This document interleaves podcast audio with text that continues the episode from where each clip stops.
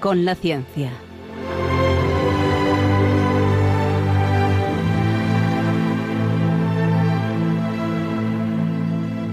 Dirigido por Javier Ángel Ramírez.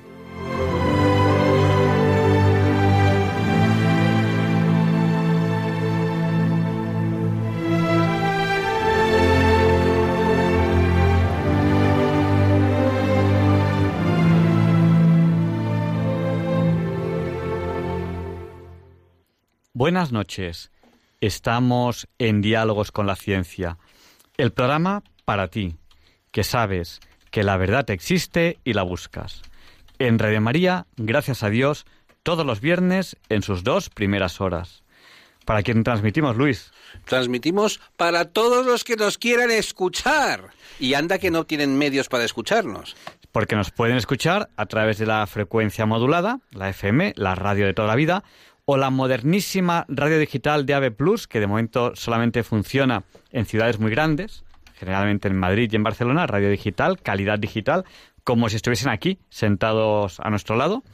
Nos pueden escuchar también en calidad digital, aunque creo que no tan buena, a través de la TDT, la televisión digital terrestre, y todo esto en España. Y si están fuera de España, ¿qué hacen, Luis?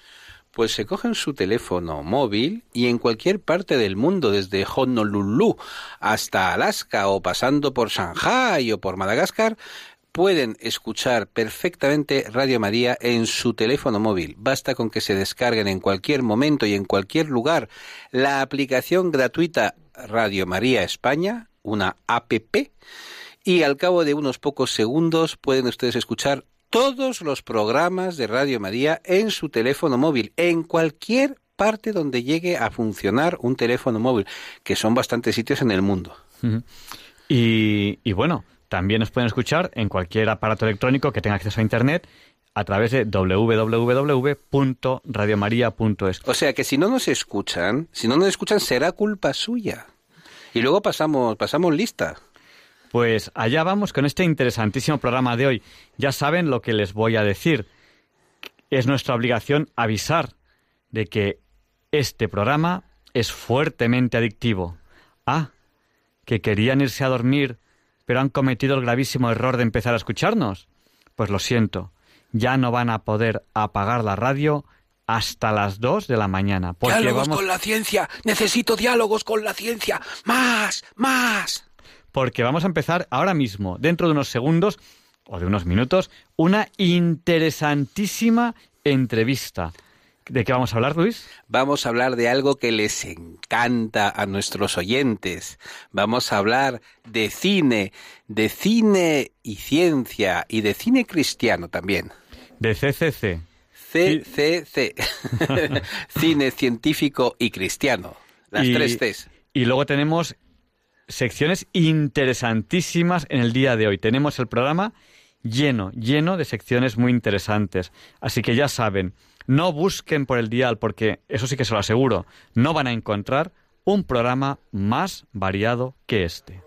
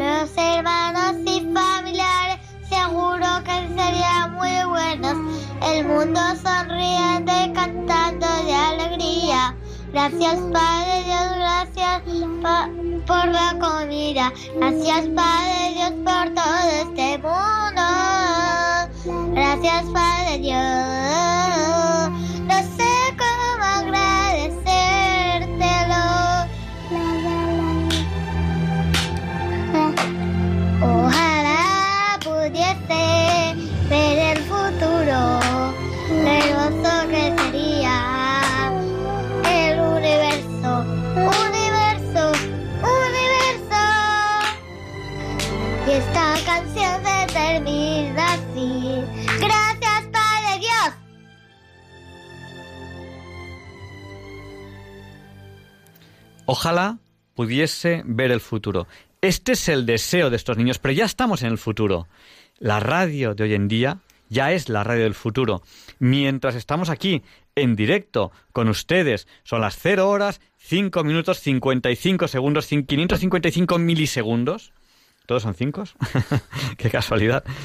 Pues ya estamos en lo que llaman el Black Friday, una buena oportunidad para comprar tecnología.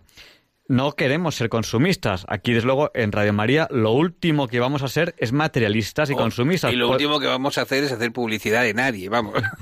pero eh, la tecnología puede ser muy buena. Entonces, hoy es un buen día para adquirir tecnología si es que la necesitan.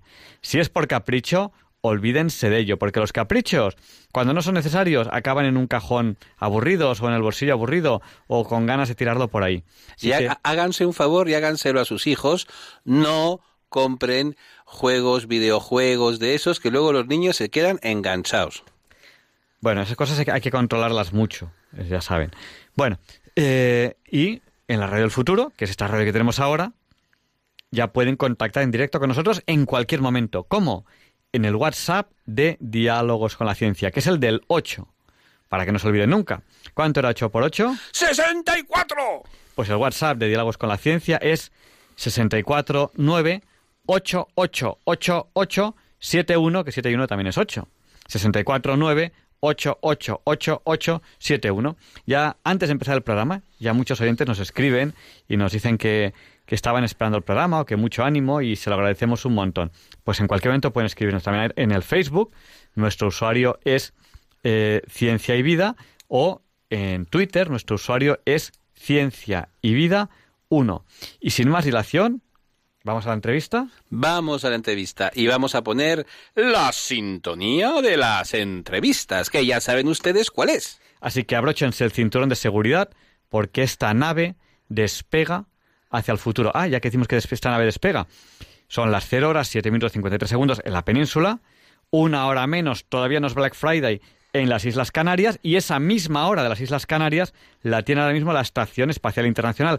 Ahí tampoco es Black Friday, o sea que ahí todavía no pueden comprar tecnología, ¿vale? Tienen que esperarse. Esas, esas creo que eran 500 toneladas, lo que tienen ahí arriba de Estación Espacial Internacional, tan grande como un campo de fútbol, tienen que esperar, tienen que esperar a que sea, a que pase un ratito para que para ellos sea el día de la tecnología. Aunque el día de la tecnología es lo que llaman el Cyber Monday, que es el lunes, donde hay, según dicen, ofertas tecnológicas. Pero ya esas ofertas están hoy, están hoy viernes. Ah, bueno, y si alguien quería irse a dormir porque tiene que trabajar y esas cosas que hacen la- las personas, eso trabajar y todas esas cosas, ¿no? Pues trabajar es importante, sí, pero diálogos con la ciencia y Radio María también. Más importante todavía, Porque más. Solo, o sea, quédense con nosotros que solo les queda un día por madrugar esta semana. ¿Listos? Abrochamos cinturones y despegamos. Levantamos el morro de la nave, gas a fondo, allá vamos.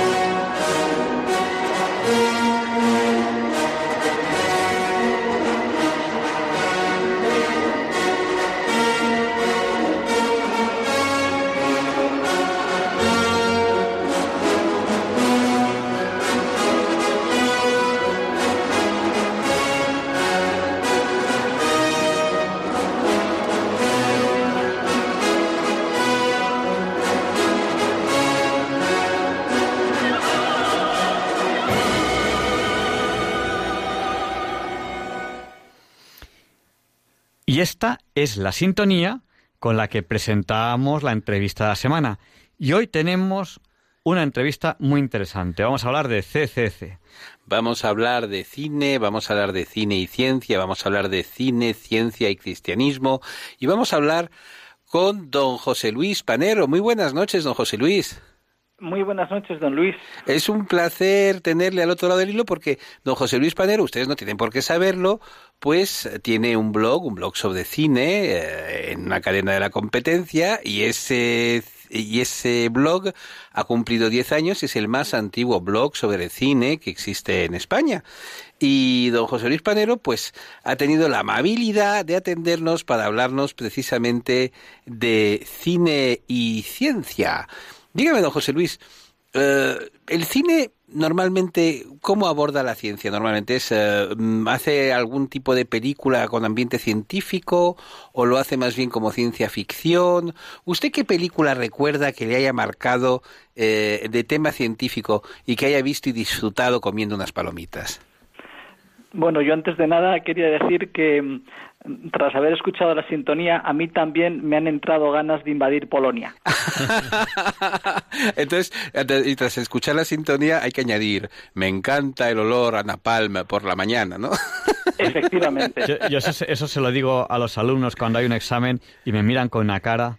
Digo, me encanta la pan por la mañana, huele a suspenso. se me quedan mirando con una cara, pobrecillos. Que por cierto, se me ha olvidado completamente presentar a don José Luis Panero, que es eh, periodista, no sé si con nocturnidad y alevosía, pero desde luego sí con premeditación. Vamos, licenciado en periodismo, en comunicación audiovisual y todo lo necesario. Y eh, algún día, me, yo sé, sé porque me lo han contado alguien, va a publicar pues próximamente un libro muy interesante sobre cineastas españoles en Hollywood. Don José Luis, estábamos hablando de películas. ¿Alguna película? ¿eh? No, se puede revelar nada. No se puede contar nada porque luego la, la, gente se entera de todo y me lo dice y esas cosas. ¿Qué película recuerda usted de tema científico que le haya marcado, que usted haya recordado? Pues eh, por tópico que parezca, es muy difícil decir una. Ah. Una, claro, porque, a ver, el, eh, partamos de que la ciencia es un invento cristiano, ¿no? ¿Qué me dice? ¿Qué me cuenta? Esta, degeneración que, que, tenemos los críticos de cine, ¿no? Entonces, si la mm, ciencia es un invento cristiano, para mí puede haber cristianismo, por ejemplo, en Apolo 13 pero también puede haberlo en una mente maravillosa o también puede haberlo en una película de Roberto Rossellini, ¿no? Entonces, mm, ¿cuál? Pues mm, me voy a contra... voy a ser mm, políticamente incorrecto y voy a hablar de la primera que hubo de ciencia ficción y así eh, no, me postulo y es un poco lo, lo formal y es la película de Georges Méliès sí. del año 1902 que es la primera película que de la que se tiene constancia o que se cuenta como la primera película sobre ciencia ficción, eh, que, en la que se desarrolló un imaginario viaje a la Luna y que duraba diez minutos. Eh, es una película estéticamente muy pobre, eh, blanco y negro, por supuesto, estaba se estaba como quien dice coqueteando con el cine no porque se estaba descubriendo algo nuevo. Y cuando la gente descubre algo nuevo tiene ganas de experimentar con todo.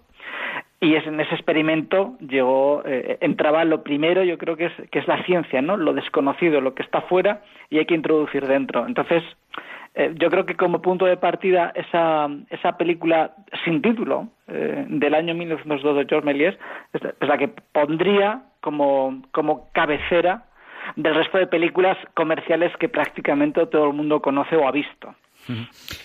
hay una imagen que yo creo que todos hemos visto alguna vez en televisión, que es esta imagen de, de la luna, así dibujada con una cara, y que en el ojo, en el ojo, ¡pam!, le, entra el, el, cohete y es así como una imagen como un poco graciosa.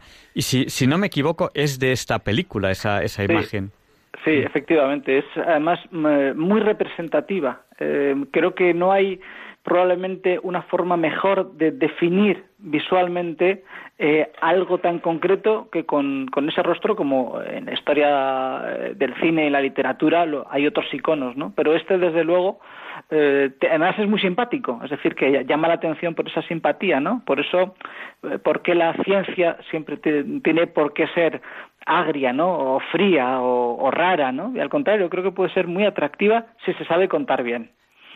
Y si no, si no me equivoco, en la película hay escenas en las que están en, la luna sin escafandra, ¿no? con, el, traje adecuado, el, traje de vasco, porque claro, un vasco no necesita escafandra en la luna.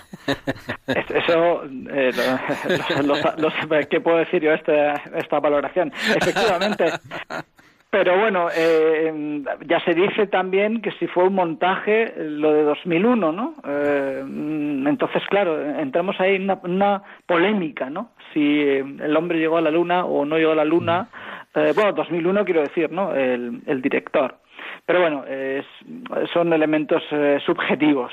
Bueno, es verdad, es verdad que la gente es muy divertido, como les encanta apuntarse a todas las teorías de la conspiración y que resulta que según algunos blogs de internet y tal, el hombre no llegó a la luna, sino que todo se grabó en un estudio. Yo recuerdo que también el cine contaba esa historia que creo que se llamaba la película Capricornio tres, cuatro, iba, iba una mm, película como policíaca y el nudo del asunto estaba en que eh, se presentaba un viaje a, Marte y en realidad no habían ido a Marte, sino que lo habían grabado todo en un estudio y habían estafado miles de millones. Yo es que creo que a mí lo que me fascina del cine es que se adelanta. ¿No tiene usted también esa sensación de que el cine se adelanta con sus guiones?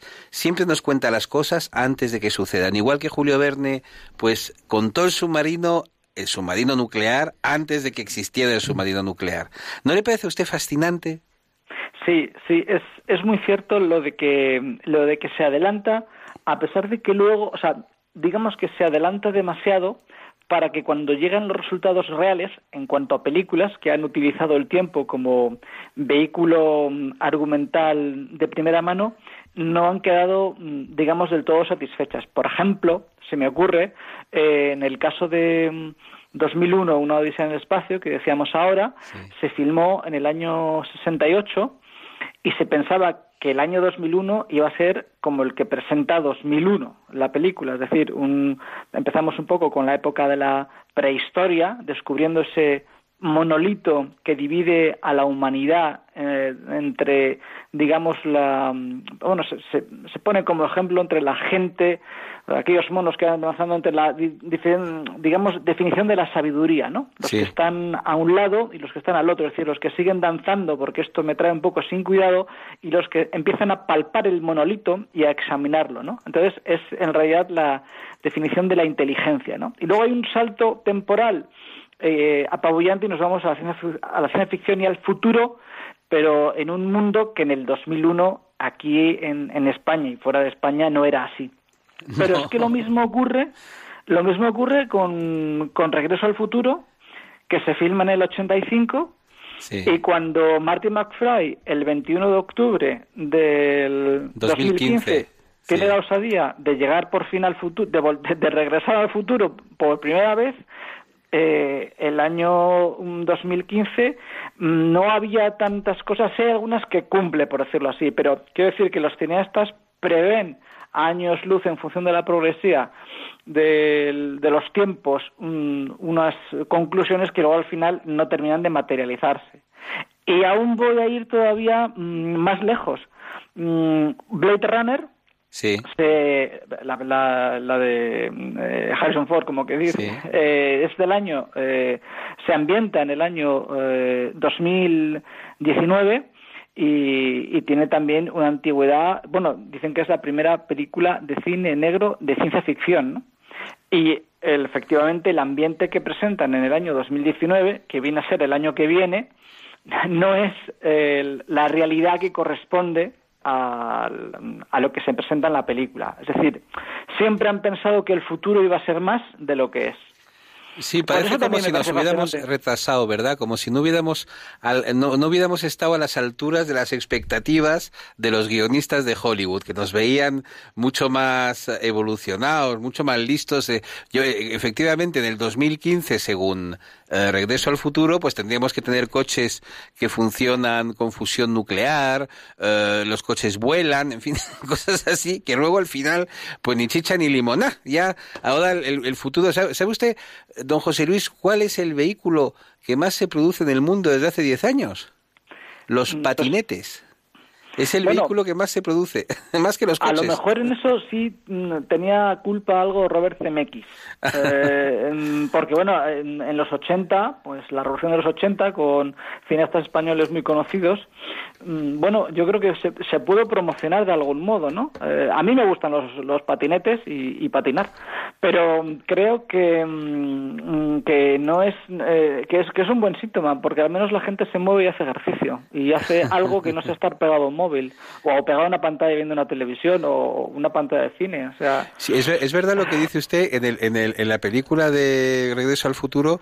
Lo que nadie imaginaba es que algún día los pobres niños iban a estar pegados a pantallas porque uno se ve en el 2000, en el 2015 de Regreso al Futuro, uno ve niños en las calles, niños un poco raros, vestidos de una forma extraña de esta falaria, pero no ve a todas esas pobres criaturas pegadas a las, a las pantallas, que a mí es una cosa que cada día me asusta más, ¿no? Ver niños que en lugar de jugar y hacer el bestia y pegar, y pegar saltos y jugar al fútbol, en fin, hacer lo que hacen los niños y para lo que están diseñados los niños, están en su casa como setas delante de una pantalla. Eh, efectivamente, y, y, ese es un mal endémico que es mm, difícil de corregir, porque si al menos estuvieran dentro del defecto pegados a una pantalla de cine, se estarían contaminando de algo, porque de algo bueno o de algo malo. Pero um, estar delante de un, de un móvil por mucho por mucho que dice que diga o que tenga no es el no, es el no es el momento ni la actividad que tiene que tener un niño en estos momentos. Yo yo recuerdo que, en mi época íbamos a clase todos con escayolas y yo a mi amigo sin querer evidentemente le di una piedra en la cabeza y le dice pues la típica pitera en, eh, los columpios eran de hierro, nos hacíamos daño, pero claro, eh, era una época en la que vivíamos mucho más intensamente, ¿no? A mí no me gusta mucho el fútbol, pero jugábamos al fútbol en las calles, era, era, era, era otra época. Y además había niños, porque fíjate tú que yo, en lo que me fijo ahora acá, como somos de la generación del baby boom, pues resulta que cuando éramos niños había niños por todas partes y tú llegabas a cualquier sitio y había niños. Y hoy día los niños cuando van al... Yo me he fijado, por ejemplo, este verano, veraneando, pues que en un sitio donde veraneaba había pues como 30 adultos y solamente tres o cuatro niños, cuando yo de niño es al revés, de niño lo que había era una muchedumbre de niños y algunos adultos, no demasiado viejos, por cierto, pululando por ahí. Yo, creo que vamos a, dar paso a, los oyentes, aunque, aunque sigamos nuestra conversación de cine, que es muy interesante, porque el tiempo en la radio es, muy cortito. Y, antes de, dar paso, voy a contar una anécdota. Eh, presentamos un libro eh, y lo presentamos justo el 21 de octubre de 2015. Y yo les leí a, eh, les, leí a los alumnos en, clase el prólogo del libro. Abrí y dije, este libro empieza diciendo, bienvenido al futuro. Digo, el 21 de octubre de 2015 es cuando Marty McFly... y, digo, y, les digo, y cierro, cierro les leo estas cosas a mis alumnos, el libro evidentemente no tiene nada que ver con, con el futuro, era un libro de máquinas, ¿no? Cierro y digo, ¿creéis que soy capaz de poner esto en un libro tan serio como este? Se me quedan todos mirando y dice, sí, sí, sí, sí. bueno, sabes que hablando de máquinas, una de las primeras filmaciones de la historia de los hermanos Lumière empieza nada menos que con una máquina de tren, una máquina de tren que va hacia el, hacia el que está mirando, hacia el espectador, y por lo visto en las primeras sesiones que se organizaron en París y tal, la gente se levantaba y oía porque de repente estaban en la oscuridad y de repente veían un tren que se les venía encima. o sea, desde, desde el primer momento a los cineastas les ha gustado asustarnos, divertirnos, eh, intrigarnos. ¿A usted qué película de ciencia ficción le ha hecho disfrutar más o de ciencia secas? que vamos a dar paso a los Ah, sí, es verdad, es verdad. Sí, es que me enrollo enseguida. Estoy encantado. Estoy hablando de cine. Es lo que más me gusta. vamos a dar paso a los oyentes y seguimos respondiendo preguntas. Eh, si desean participar en directo ahora en el programa, lo que tienen que hacer es, llamarnos al 91 005 94 19. Se lo repetimos. ¿Puedo repetirlo yo? Sí. Es que me hace mucha ilusión. A ver, apunten. 91 005 94 19. Y empezamos ya a recibir llamadas en el 91 005 94 19. Tenemos ya nuestra, nuestra primera llamada.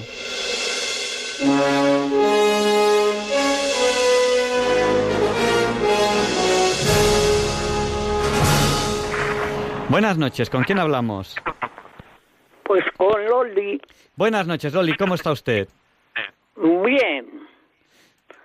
El micrófono suyo. Está... decirles... Díganos, está, está usted directo. Apague, apague usted la radio que hace eco. Bien. Mire, que yo de ciencia ficción no me gusta nada. Ah, Lo ¿no? odio.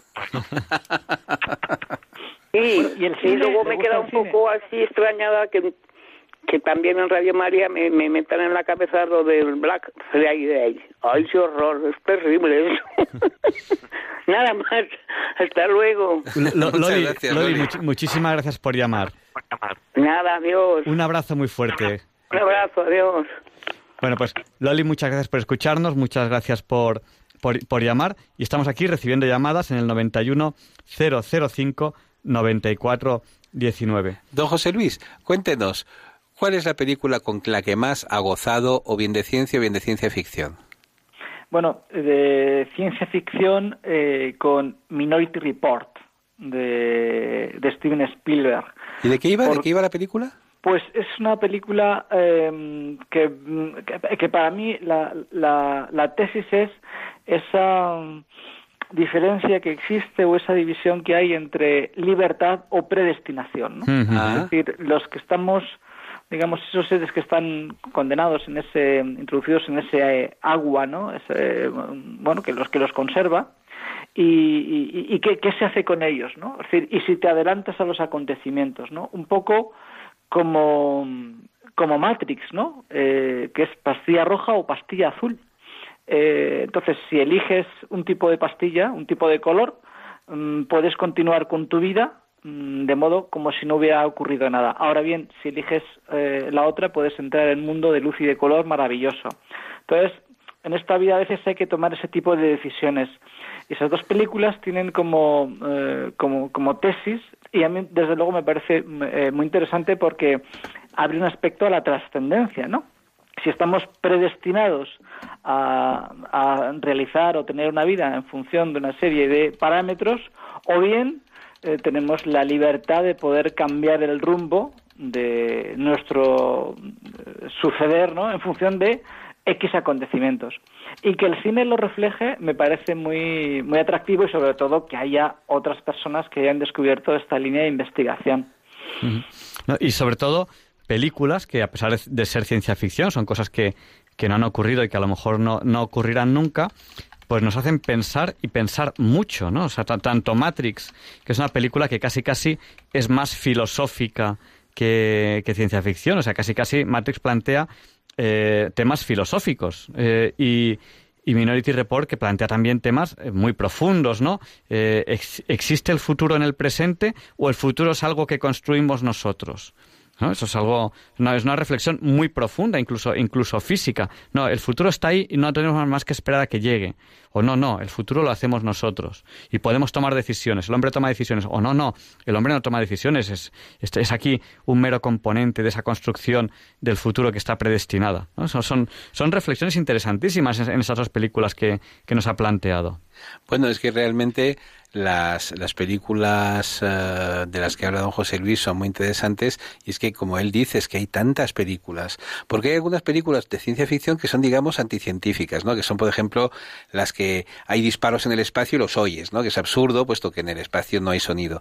Pero, Pero, pero el cine es cine. El cine es cine. Si James Bond no da tres vueltas de campana en el aire y cae boca arriba...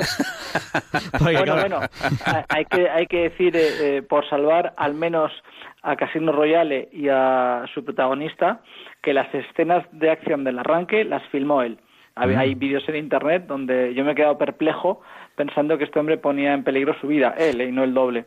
Eh, pero bueno, eso no quita que obviamente en el, eh, cuando no mm, era eh, Casino Royale ni era Martin Campbell, efectivamente hay películas de James Bond que están muy mal hechas.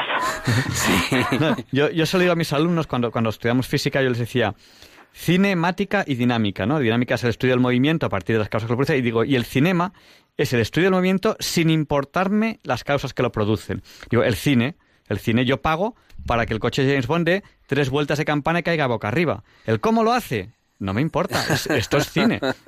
Claro, lo importante es el resultado. Claro, lo, importante es el movimiento, no las causas que lo producen. Eso en cinemática no importa, eso es en dinámica. Eso yo le, le sería más un cinemática, el cine. Hay, fíjate tú, hay una dimensión de don José Luis que me parece que hay que subrayar. Yo creo que es un hombre muy valiente, y perdone que se lo diga en directo, don José Luis, porque en una época en que hay tanta cobardía para defender las convicciones y para defender la ética la, y, la, y la forma de pensar el cristianismo, yo sé que don José Luis lleva casi 20 años publicando artículos una vez uno y otro artículo defendiendo, digamos, una visión cristiana de las cosas en el cine y el cine cristiano, que es algo a lo que, porque hoy día lo que está de moda, pues es que si sale un cura de una película, pues sea pederasta, sea muy malo, sea horrible. Yo recuerdo una película que se llamaba El Marciano, que era una buena película, pero hay una escena que me pareció increíble, que es que el, el, el, el protagonista que está en el planeta Marte completamente solo, porque a raíz de un accidente se ha quedado solo en el planeta Marte, alimentando unas patatas con un poco de sol y tal y sobreviviendo ahí, necesita quemar algo, necesita algo de combustible y lo único que encuentra como combustible es un crucifijo. Mira tú qué casualidad, mira tú qué cosas. Entonces, a mí me, llama mucho la atención, don José Luis, que en su blog usted, ¿cómo se llama? Palomitas de maíz. Que en Palomitas de maíz yo nunca le he visto ceder a lo fácil, a lo, a lo, a lo, a lo que todo el mundo hace hoy día, ¿no? Que es, bueno, pues eso, vamos a meternos con la iglesia, vamos a meternos con los curas que son malos y horribles y tal. Es decir, mm, yo le felicito porque ser valiente es también ser excepcional, ¿no? En, cierto sentido. ¿Y usted vio la película El Marciano? ¿Se acuerda de ella? Bueno, eh, me acuerdo a retales. de lo que sí, de lo que sí, o sea, de eso del detalle del crucifijo es muy representativo. Pero eso eh, me voy a pensar varias cosas eh, en cuanto a lo que decía, ¿no? Lo de ir un poco, bueno, o ir a contracorriente. Mm, a ver, em, no es un capricho ni, ni un mostrar eh, estoy aquí en estas circunstancias y en estos momentos. Es que a mí no me gusta que me tomen el pelo. Y ah. yo creo que eso le gusta a cualquier persona, eh, sea amante del cine, del teatro o de cualquier actividad artística. O sea, a las personas no nos gusta que nos tomen el pelo. Entonces, a veces tenemos que recordar que hay determinadas películas que encubren o disfrazan eh, cosas que no son. Entonces, en ese sentido, a veces eh, el cine lo ha puesto fácil para, mm, pues, efectivamente, tener que ir a contracorriente con lo políticamente correcto con lo que me ha mm, consiguientemente ha llevado a tener ciertos disgustillos. Pero como es, como es natural, eh, no voy a renunciar jamás eh, como católico a decir lo que no me parece bien. Y en ese sentido he estado muy cómodo siempre eh, diciendo lo que me ha venido en gana. Pues hace usted muy bien. No le van a sacar en la sexta, me temo. Bueno, eh, ellos se lo pierden. ellos, se lo pierden porque tenemos aquí una de las personas que más sabe que más sabe de, ciencia y cine. O sea que, Ellos, se lo pierden, pero porque eh, parten de un planteamiento bastante hipócrita, ¿no? Pero bueno, eso eh, es la cosa de, de la sexta. Mm, yo digamos que he tenido mm, problemas incluso con actores porque, claro, a nadie le gusta, em, eh, porque, bueno, es normal en esta profesión tengas amigos actores y amigos directores, no, no es nada excepcional. Pero, claro, cuando les toca a ellos de lleno, pues dicen, no puede ser, panero, no puede ser. Digo, me ha ocurrido esto, pero no, no me gusta. El otro día, eh, bueno, el otro día, hace tiempo, digo el otro día, y pues como no tengo a veces una dimensión temporal espacial. Eso le pasa por ver cine de ciencia ficción. El, otro día, justo, fue la contaminación que habíamos antes, ¿no? Pues eh, el otro día, pues hace 10 años, ¿no? En este caso era menos. Y bueno, mm, me granjé por mm, eh, Twitter, la cuenta de Twitter, Mm, dos bueno dos amistades que luego eh, me he dado cuenta de que no eran tales. Bueno eh, una es mm, eh, creo que lo he manifestado en no, no, hace falta contar nada sobre Twitter. Twitter es hoy día el, el, mundo de la ignominia y del insulto no Bien, bien, pues entonces suprimo esta idea. y, y, recuerdo que en, que en televisión, el, en Telecinco, hace unos días, pusieron Te puede pasar a ti, que es una película sobre la eutanasia, sí. que aparentemente presenta pues a un hombre de dinero que está en una silla de ruedas y que se enamora de una señorita de un estrato social underground, ¿no? Como la peli de Custurica, ¿no? Underground. Bueno, el caso es que por amor ella es capaz de todo y ella no, no puede creerse, en principio, que un hombre tan simpático, tan agradable, tan afortunado, a pesar del accidente que lo dejó en silla de ruedas, tenga pensado, tenga planeado em, suicidarse y que y ella lógicamente se opone a todo esto, ¿no? Pero al final el, el amor le puede y por amor ella acepta eh, acompañarle en ese momento o ese tránsito, ¿no? Entonces Mm, lo comenté y bueno, el, el chorizo de descalificaciones eh, fue, fue apabullante, simplemente por recordar que eso no está bien. Pero vamos, no está bien, pero no desde el punto de vista moral, es que eso no se debe hacer. Entonces, cuando lo que decíamos antes se disfraza, todo esto viene por, principalmente por um, Amenábar y Sumar Adentro, que fue, digamos, la, la película eh, tanto apoyada en los Goya y en eh, bueno y, por un gobierno concreto etcétera que, que, hizo muy mal en este en este sentido. Hombre, yo imagino no, no, no, olvidemos que la, la realidad de la eutanasia por eso la apoyan muchos en esos políticos, es porque quieren matarnos para no tener que pagar nuestras pensiones. Esa es la, cruda realidad. O sea, quieren tener manos libres para matarnos, para, no, para que nosotros produzcamos, les paguemos eh, los impuestos para que ellos puedan robarnos tranquilamente, pero luego no quieren pagarnos las pensiones. Esta es la cruda realidad de la eutanasia. Lo que ocurre es que como son gente que usa muy bien las palabras y además el ser humano es muy gregario, dice, no, los de mi grupo han dicho eutanasia sí, pues yo sin pensarlo, porque soy idiota perdido, digo eutanasia sí. sí. Y, no te das cuenta que al decir eutanasia así eres tú al que van a matar, no es al otro. yo, yo, os digo una cosa, señores, que si algún día yo tengo dinero, cosa que no permitirá la voluntad de Dios, pero si algún día yo tengo dinero, me lo gastaré todo, si estoy, si llego a viejo, me lo gastaré todo en guardaespaldas y les diré, médico que se acerca con una jeringuilla o pariente que me quiera hacer un favor, primero disparáis. contaba, contaba el, el, doctor Poveda que él estuvo eh, en Holanda, creo que era, se cayó un anciano, se cayó un anciano en la calle, se hizo daño en el brazo, el doctor Poveda le ayudó y tal, y le asistió y le dijo, le dijo, bueno, ahora lo que tiene que hacer usted es ir al hospital y tal. El hombre, no, no, al hospital no, al hospital no. Sí, sí, no, hombre, vamos al hospital. No, no, no, no, al hospital no. O sea, el hombre no quería ir al hospital porque sabía que si entraba en el hospital podía no salir porque lo mataban. Le iban a hacer un favor, sí. O sea, y el hombre no quiso ir al hospital y, a lo mejor tiene un brazo roto. Os cuento algo maravilloso. esa, es la cruda realidad, esa es la cruda realidad de, la eutanasia. Por muy bonita que nos la pinten en el cine, la cruda realidad de la eutanasia es que cuando van a, Holanda eh, los estudiosos americanos para copiar el fabuloso, el fabuloso, la fabulosa eh, eh, eutanasia holandesa y ponerla en Estados Unidos, escriben un libro con historias absolutamente macabras, donde yo voy a contar solamente una, que es la, que, la que siempre recuerdo, que me parece una de las más macabras. Y es que está el hombre que escribe el libro entrevistando a una monjita que está en una residencia de ancianos y vuelve, al día siguiente a, a, seguir con la entrevista y dice, dice, no la encuentra y pregunta por ella y dice, no, es que eh, se le ha aplicado la eutanasia. Entonces dice, esto es absolutamente imposible. Totalmente nazi, vamos. Es absolutamente imposible. O sea, esta señora es absolutamente imposible. Yo estuve ayer hablando con ella es absolutamente imposible que esta monjita haya pedido la eutanasia. Y entonces dice el doctor, dice, no, es que como ella era incapaz de tomar la decisión, tuve que tomarla yo. Toma ya eutanasia, toma ya eutanasia. O sea que como estás incapaz de, pedirla, eh, viene otro y la aplica. Entonces, ¿a quién eutanasiamos al vecino cuando nos apetezca? Es que es, que es impresionante. Y luego en el cine, en el cine todo nos lo pintan precioso. Bueno, es que es una, es una cosa impresionante. ¿Se acuerdas de una película que se llamaba, ¿cómo era? ¿Era Million Dollars Baby, puede ser? Sí, sí, cómo no, cómo no, sí. Gran película y al mismo tiempo el mensaje terrible, ¿no? Eh, desde luego, así como em, el planteamiento inicial es un planteamiento muy positivo y muy y muy loable, pues la lucha, la mujer em, que, intenta seguir adelante, sí.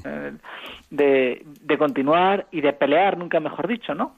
Eh, eh, las películas tienen una estructura muy clara eh, de progresión ascendente, o sea, Clint Eastwood es, digamos, es muy tradicional con los, con los actos que se llaman, el, con el detonante, con, con los eh, saltos, en fin, responde a la estructura tradicional.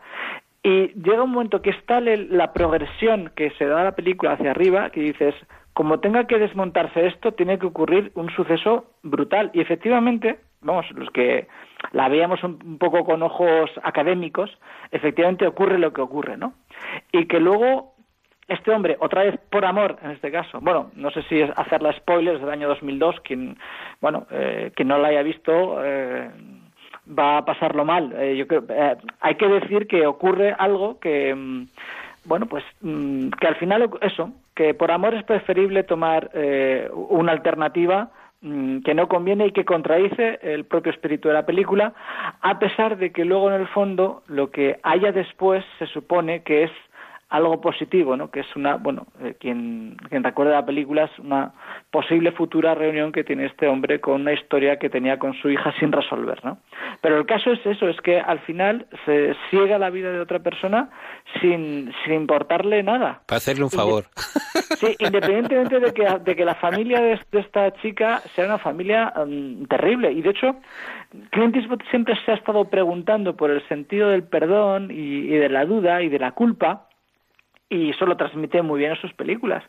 Pero en este caso es una eh, clara propuesta eh, a favor de la eutanasia. Y... Lo, que dice nuestro director, que está claro que la, la, eutanasia es el futuro que nos reservan los que nos explotan. Don José Luis, el tiempo pasa en radio y tenemos muchísimos programas. ¿No sabe usted cuánto le agradecemos que haya tenido la amabilidad y la deferencia de dedicarnos unos minutos, sobre todo porque además tenemos que felicitarle de nuevo por esos 10 años de su blog Palomitas de Maíz, que es el decano de los blogs de cine en España.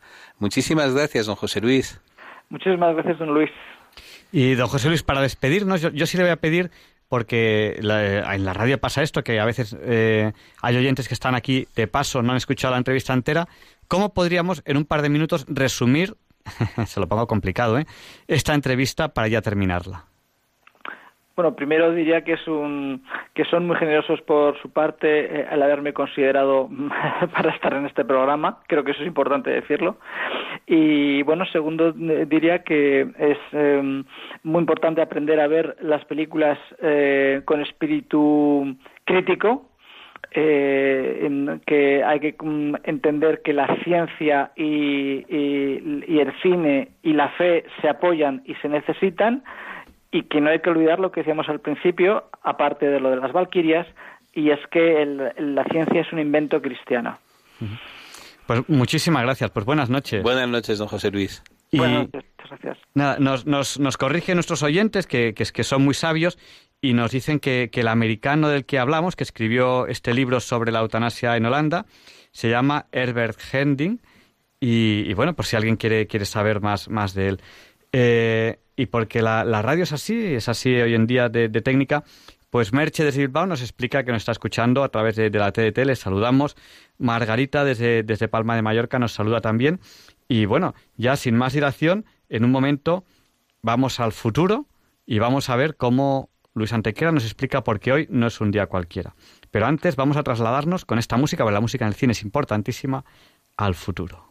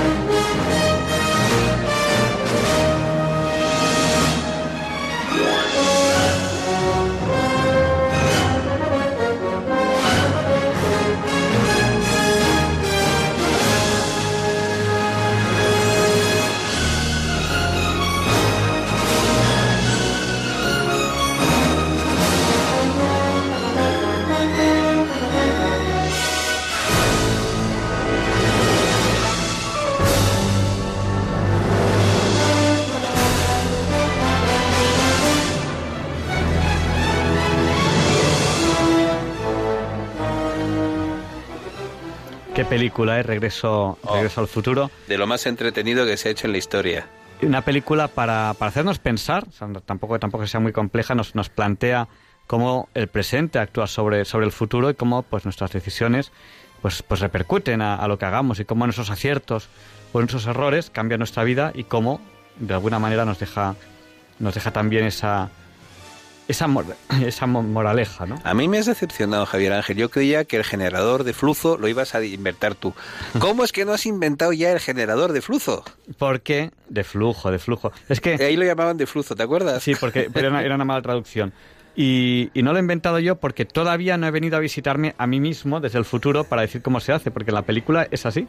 En la película, el, el que inventa el generador de flujo no lo inventa, sino que él mismo viene del futuro y se lo cuenta a él en el pasado cómo se hace. Bueno, una de las escenas más divertidas sobre esa fantasía del viaje al pasado es en la serie Big Bang Theory, en que son todos científicos, y entonces cuando Leonard conoce a Sheldon por primera vez y firma un contrato con él, uno de esos contratos que le gusta firmar a Sheldon, una de las cláusulas del contrato es eh, si en el futuro invento la forma de viajar en el tiempo hacia atrás, quiero que sea dentro de un minuto después de firmar este contrato cuando aparezca. Y entonces están los dos ahí esperando y cuando al cabo de dos minutos no pasa nada dicen, qué decepción. y mm, bueno, eh, la película Regreso al Futuro tiene muchos detalles, ¿no? Por ejemplo, eh, el centro comercial donde, de donde ellos salen con el coche se llama el centro comercial de los dos pinos gemelos. Y, y cuando viajan al pasado, van con el coche, ¡pum!, y rompen un pino y a la vuelta, cuando vuelven al, mismo año, se llama el centro comercial se llama Centro Comercial del Pino Solitario. Mira, fíjate tú, yo sé, fíjate tú, te lo puedo decir científicamente que jamás existirá el viaje hacia atrás en el tiempo. Mm, ya veremos. No, no, no, no, está visto, está visto porque si existiera ya habrían venido del futuro a vernos.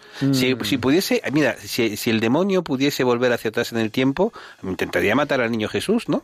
Eh, yo dije eso en una clase de metafísica de la materia. Está grabado en un vídeo de YouTube y no quise quitarlo.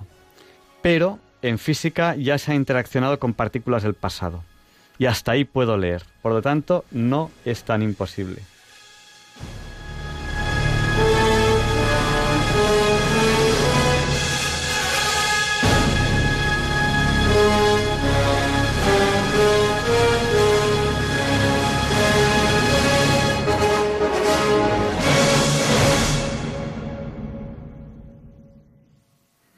Y Luis Antequera nos explica por qué hoy, 23 de noviembre, no es un día cualquiera. It's a lovely day today, and whatever you've got to do, I'd be so happy to be doing it with you. But if you've got something that must be done, and it can only be done by one, there is nothing more to say. Except it's a lovely day for saying it's a lovely day.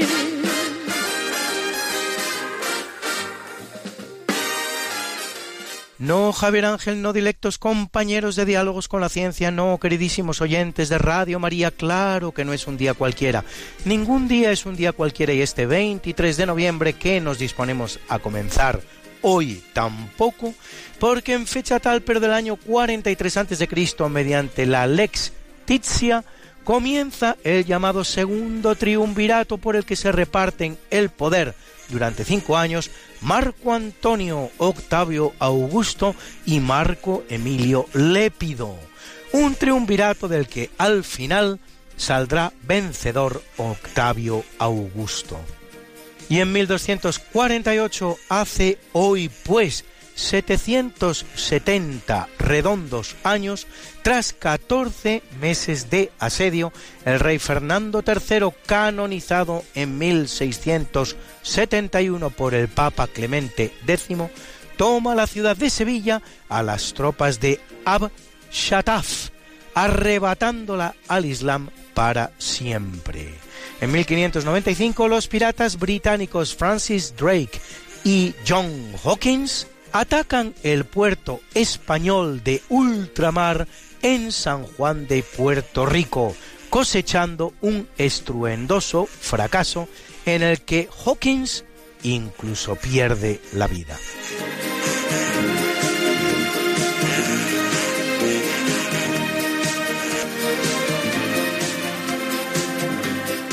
En 1700, Giovanni Francesco Albani, más conocido como Clemente XI, es elegido vicentésimo cuadragésimo tercer Papa de la Iglesia Católica, hombre de vasta cultura durante su reinado de 21 años, condena el jansenismo francés, movimiento puritano que enfatiza en el pecado original, la necesidad de la gracia y la creencia en la predestinación, y prohíbe a los jesuitas chinos participar en ceremonias para rendir honores a Confucio o los emperadores chinos.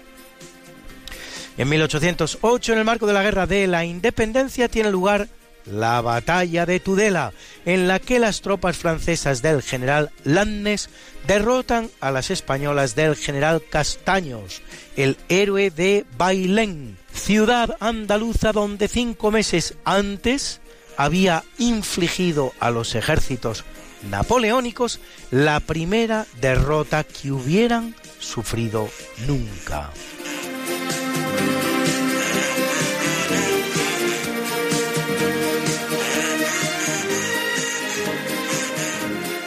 Y en 1889, en el Palais Royal Salon de San Francisco, se escucha la primera gramola, dispositivo automatizado que reproduce música. En 1909, en Madrid, se inaugura el Palacio de Comunicaciones, uno de los edificios más emblemáticos de la capital, que hoy alberga el ayuntamiento de la ciudad. Y en 1924, Edwin Hubble publica su descubrimiento de la galaxia Andrómeda, con el que demuestra que la Vía Láctea no es la única galaxia del universo. En 1936 en Estados Unidos hace su aparición el primer número de la emblemática revista Life, que será editada hasta abril de 2007. Y en 1965 la Unión Soviética lanza la sonda Cosmos 96, primer intento de enviar un artefacto a Venus, que, sin embargo, fracasará al no lograr abandonar la órbita terrestre.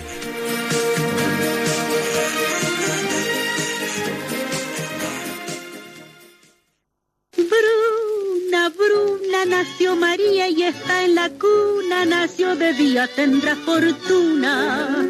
Por dar a la madre su vestido largo y entrar a la fiesta con un traje blanco y será la reina cuando María cumpla 15 años. Te llamaremos Negra María, Negra María que abriste los ojos en carnaval. En el capítulo del natalicio nacen importantes monarcas de la historia de Europa. Así, en 912 lo hace Otón I, primer emperador del llamado Sacro Imperio Romano Germánico, sucesor del Imperio Carolingio instituido en la persona de Carlomagno, coronado tal por el Papa Juan XII. Y en 1221 en Toledo, Alfonso X el Sabio, rey de Castilla y de León, que amén de intentar él mismo ser nombrado emperador del Sacro Imperio Romano Germánico, impulsa la reconquista española y escribe grandes obras como las Cántigas de Santa María o las Siete Partidas, cuyo reinado representa un gran impulso a las artes, las letras y la cultura en nuestro país.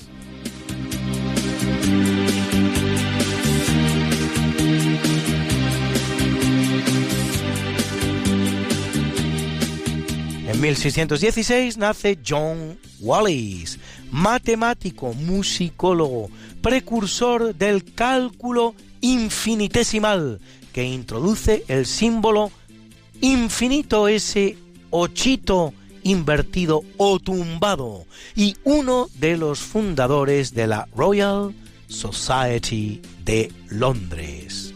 Y en 1632 el que lo hace es Jean Mabillon, monje e historiador francés, precursor de dos de las ciencias historiográficas, la diplomática y la paleografía.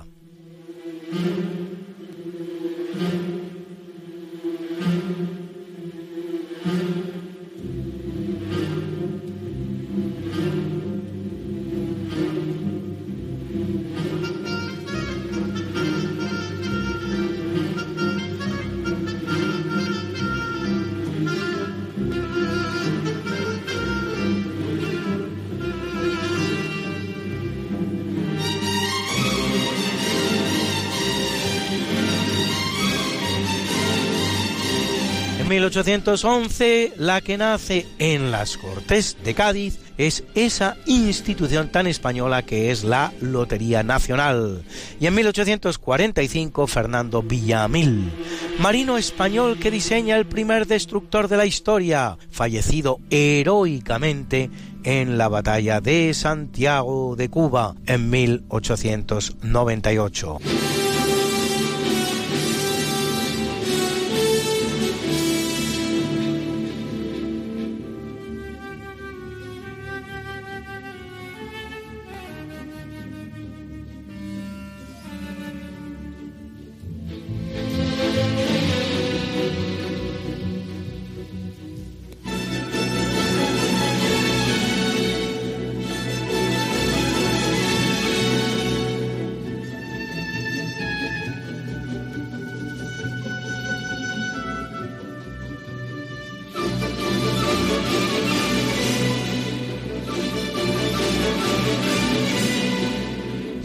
1876 en Cádiz, Manuel de Falla y Mateu, junto a Isaac Albéniz, Enrique Granados, Joaquín Turina, Joaquín Rodrigo o tantos de los compositores de zarzuela, uno de los grandes compositores españoles de música clásica del siglo XX, autor de obras como El retablo de Maese Pedro el sombrero de tres picos o el amor brujo.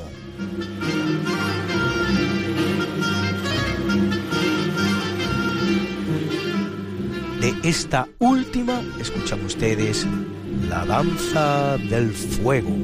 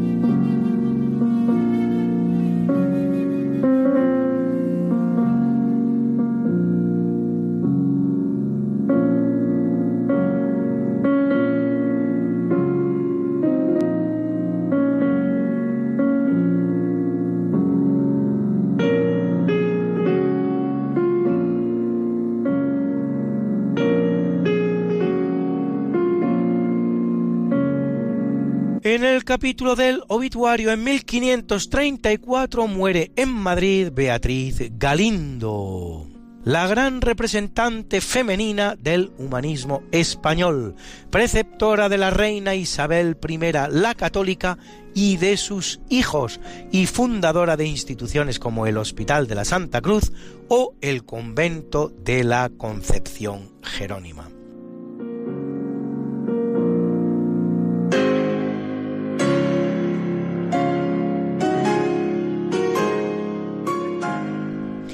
1902, Walter Reed, médico del ejército de los Estados Unidos que confirmará la teoría expuesta por primera vez por el médico hispano-cubano Carlos Finlay de que la fiebre amarilla se transmite por mosquitos, visión que abrirá campos completamente nuevos en epidemiología y biomedicina y en el caso concreto que nos ocupa permitirá la reanudación de los trabajos en el canal de Panamá. Parece mentira algo que nos parece tan evidente hoy cuánto costó determinarlo en su día y permítanme ustedes una segunda reflexión si hubiera sido Walter Reed el primer descubridor de que la fiebre amarilla se transmite por mosquitos y el hispano cubano Carlos Finlay el que finalmente confirma la teoría.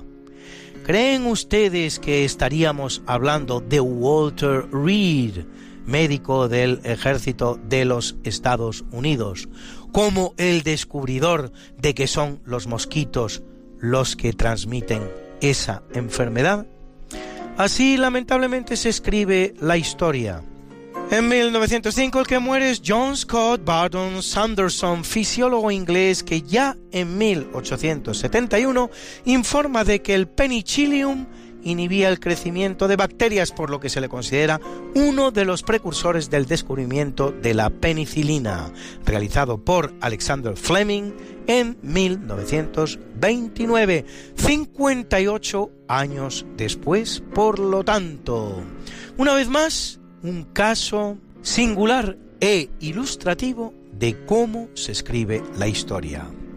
En 1976 muere André Malraux, escritor francés, autor de obras como La condición humana o Goya, y en 1979 la gran actriz británica Merle Oberon, a quien han visto ustedes en filmes como Cumbres Borrascosas o Desiree. está la mañana en que vengo a saludarte. Venimos todos con gusto y placer a felicitarte. El día en que tú naciste, nacieron todas las flores en la pila del bautismo cantaron los ruiseñores. Ya viene amaneciendo, ya la luz del día nos dio.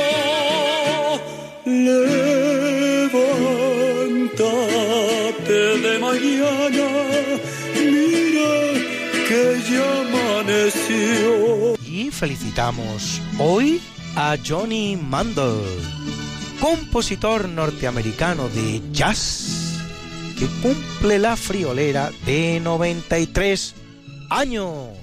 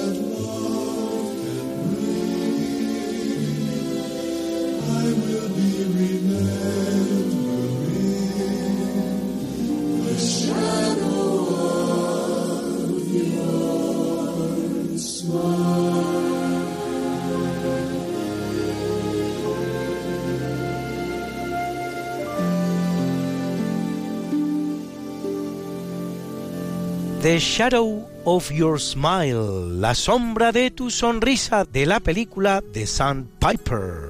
La lavandera en español, aunque la película se comercializaría en nuestro país como Castillos en la Arena. Johnny Mandel. Y felicitamos también al cardenal Angelo Sodano, decano del Colegio Cardenalicio de la Iglesia Católica desde 2005, secretario de Estado de la Santa Sede entre 1991 y 2006, que cumple 91 y al músico polaco Krzysztof Penderecki, autor de bandas sonoras como la de El manuscrito encontrado en Zaragoza o El Resplandor, Príncipe de Asturias de las Artes 2001, que cumple 85, y a la preciosa presentadora británica de televisión Kelly Brook, que cumple 39, y a la guapa pero no siempre edificante Miley Cyrus, que cumple 26, pero que nos deja canciones preciosas como esta, que lo cortés no quita lo valiente. Creation shows me what to do.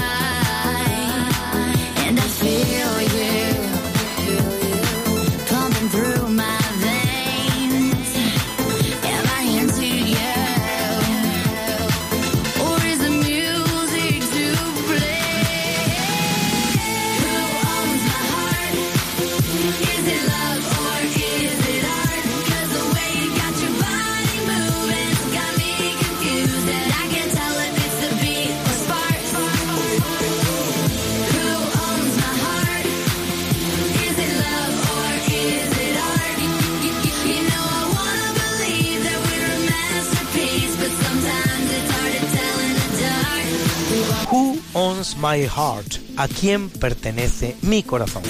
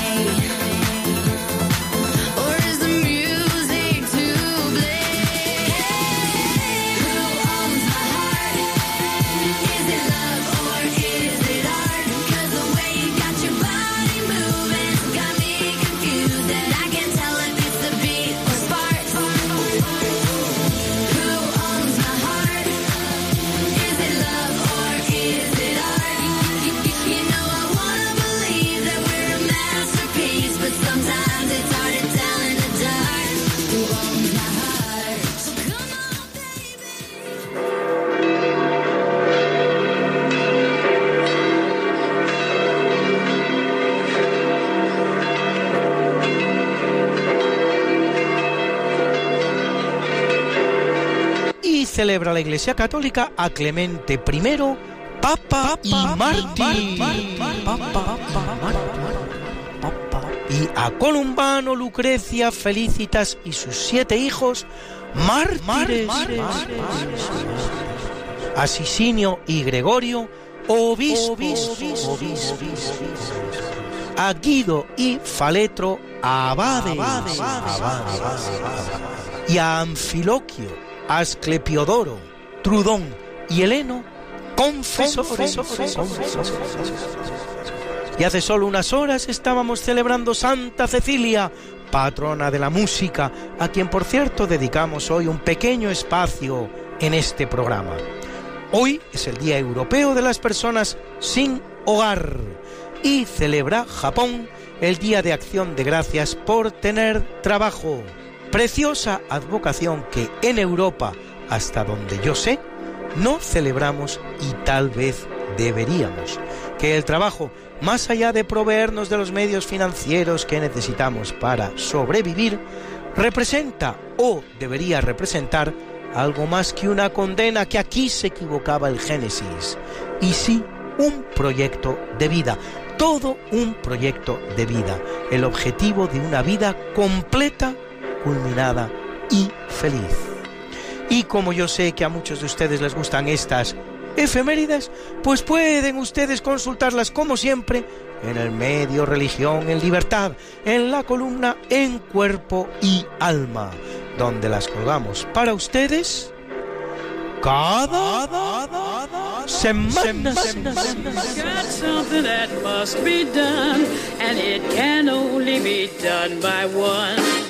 There is nothing more to say, except it's a lovely day for saying it's a lovely day.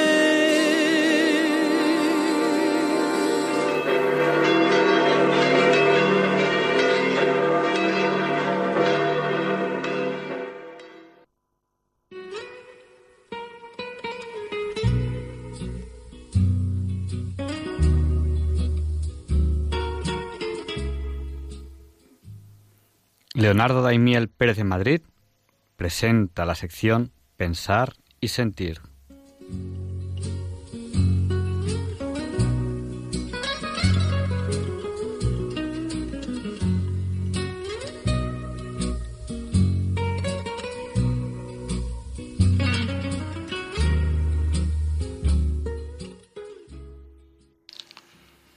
Buenas noches, queridos oyentes de Radio María. Soy Leonardo Daimiel y les agradezco mucho que estén ahora ahí, al otro lado de la radio. Hoy les voy a leer en Pensar y Sentir un breve texto escrito por Antoine de Saint-Exupéry, novelista y aviador francés, mundialmente conocido por ser el autor del famoso y magnífico libro El Principito. Nació en la ciudad francesa de Lyon en el año 1900 su padre tenía el título de vizconde y falleció cuando Antoine tenía cuatro años de edad, por lo que estuvo muy unido a su madre, cuya sensibilidad y cultura lo marcaron profundamente y con la que mantuvo correspondencia epistolar durante toda su vida. Su interés por la aviación ya se manifestó desde la infancia. Viajó en avión por primera vez a los 12 años y la pasión de volar ya no lo abandonaría nunca, así como su interés por la literatura. Fruto de ambas aficiones fue la publicación, cuando tenía 26 años, del relato titulado El aviador. De hecho, la mayor parte de su producción literaria es fruto de su experiencia como piloto aéreo. Dos años después escribió su primera novela, Correo del Sur, mientras ejercía como jefe de estación aérea en el Sáhara español. Su siguiente etapa fue Buenos Aires, al ser nombrado director de la empresa aeropostal argentina, lo cual queda reflejado en su segunda novela titulada Vuelo Nocturno. Después trabajó como piloto de pruebas en esa época en la que crecía el desarrollo de la aviación y aparecían pioneros en diversas actividades. Eh, de hecho, él intentó varias veces conseguir récords, sufriendo dos graves accidentes, uno en el desierto egipcio y otro en Guatemala. Y convaleciente de este último, en 1939, publicó otra de sus obras más importantes, Tierra de Hombres. Durante la Segunda Guerra Mundial, participó con la aviación francesa en misiones peligrosas y relató esta experiencia en su obra Piloto de Guerra, en el año 1942.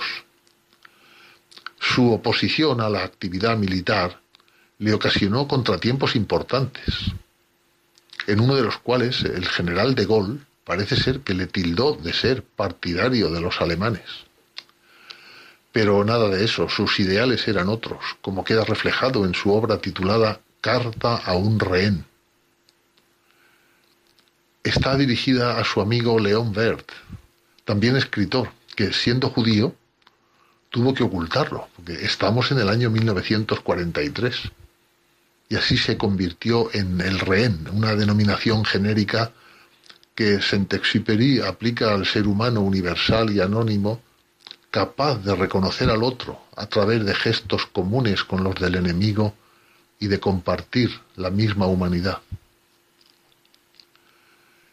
Y poco después publicó El Principito, la obra que le dio fama mundial, la cual no ha dejado de crecer con el paso de los años.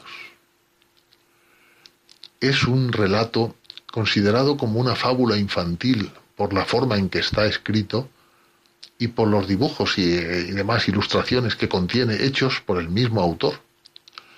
Pero en realidad trata temas profundos como el sentido de la vida, la soledad, la amistad y el amor.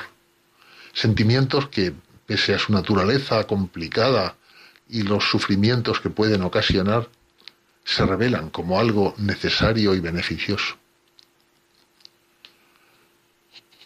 Su última obra literaria es La Ciudadela, que contiene cientos de páginas y quedó inacabada porque Antoine de Saint-Exupéry vivió hasta el 31 de julio de 1944, día en que su avión desapareció en el mar Tirreno. No parece estar claro si sufrió un accidente o fue derribado por un avión enemigo.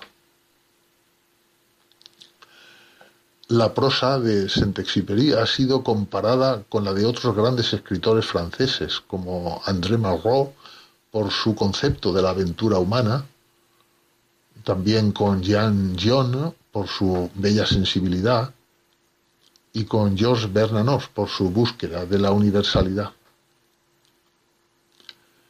El texto que voy a leer a continuación fue escrito por Antoine de Saint-Exupéry en un momento particular de su vida en medio de una crisis personal.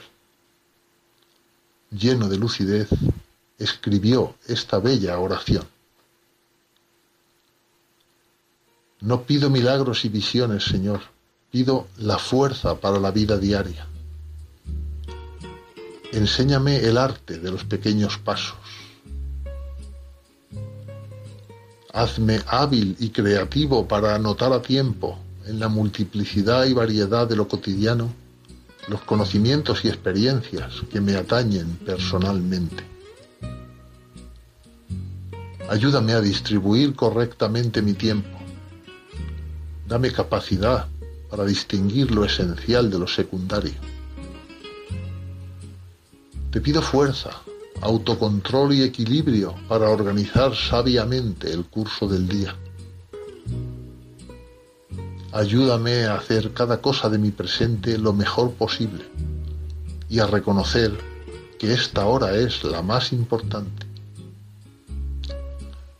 Guárdame de la ingenua creencia de que en la vida todo debe salir bien. Otórgame la lucidez de reconocer que las dificultades, las derrotas, los fracasos son oportunidades para crecer y madurar. Envíame en el momento justo a alguien que tenga el valor de decirme la verdad con amor. Haz de mí un ser humano que se sienta unido a los que sufren. Permíteme entregarles en el momento preciso un instante de bondad, con o sin palabras. No me des lo que yo pido, sino lo que necesito. y en tus manos me entrego. Enséñame, Señor, el arte de los pequeños pasos.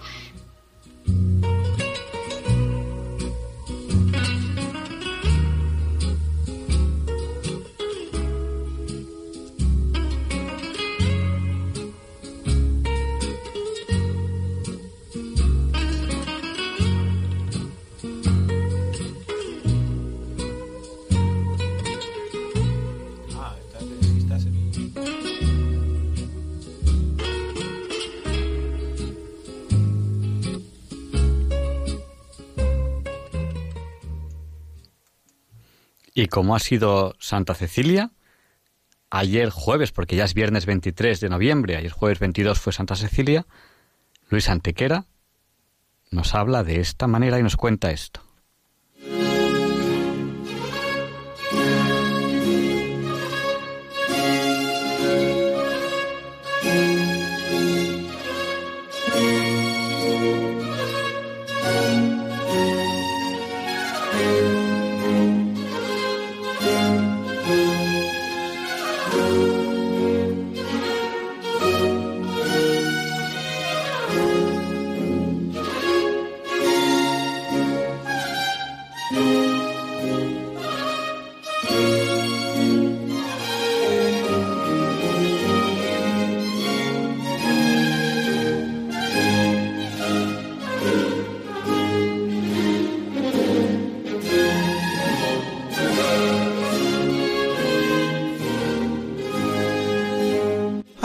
Apenas unos minutos, ayer jueves 22 de noviembre, estábamos celebrando el día de Santa Cecilia Virgen y Mártir y patrona de la música.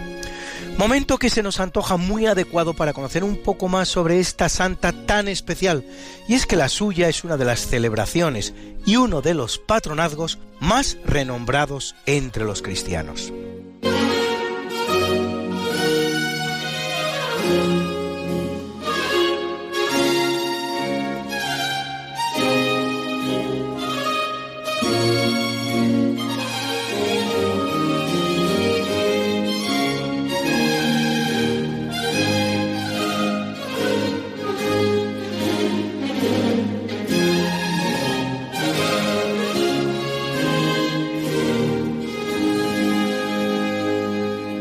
Referencia histórica más antigua existente sobre la santa remonta al Martyrologium Hieronymianum del siglo IV, donde su nombre aparece mencionado dos veces, el 11 de agosto, fiesta del mártir Tiburcio, y el 16 de septiembre, fecha de su propio entierro en las catacumbas de Calixto.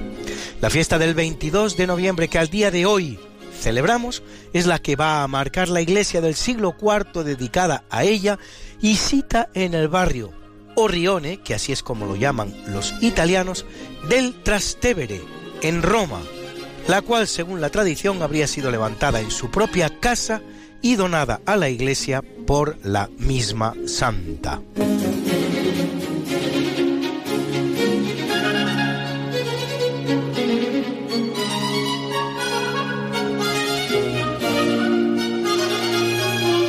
Hacia mitad del siglo V aparecen las actas del martirio de Santa Cecilia, en las que se informa de que Cecilia, una virgen de una familia senatorial y cristiana desde su infancia, es dada en matrimonio por sus padres al noble pagano Valeriano.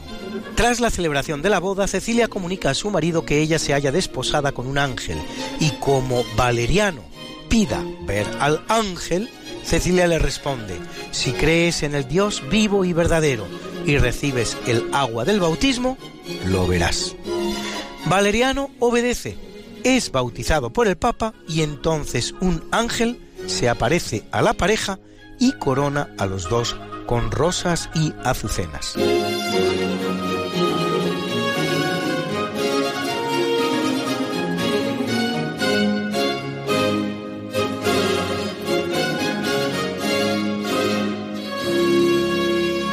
La conversión alcanza también al hermano de Valeriano, Tiburcio. Como ambos hermanos se dediquen a la distribución de ricas limosnas y al enterramiento de los mártires, el prefecto Turcio Almaquio los condena a muerte, consiguiendo aquellos como acto póstumo en el martirio la conversión del mismísimo verdugo Máximo, ejecutado junto a ellos. A continuación es Cecilia la que es apresada y condenada a morir cocida en el baño de su propia casa. Como Cecilia saliera ilesa del tormento, el prefecto manda decapitarla. Tras caer tres veces el hierro sobre el cuello de la santa, sin conseguir separarle la cabeza del tronco, el tormento finaliza. Dicen las actas que por huir el verdugo despavorido ante el prodigio. Jacobo de la Vorágine que por existir una ley romana que impedía dar más de tres tajos a los condenados a decapitación. Como quiera que sea, la maltrecha santa aún vivirá tres días, los necesarios para dedicar sus bienes a las caridades y disponerlo todo de modo que su casa se convierta a su muerte en lugar de culto para la Iglesia. Es la iglesia de Santa Cecilia en Roma. From harmony from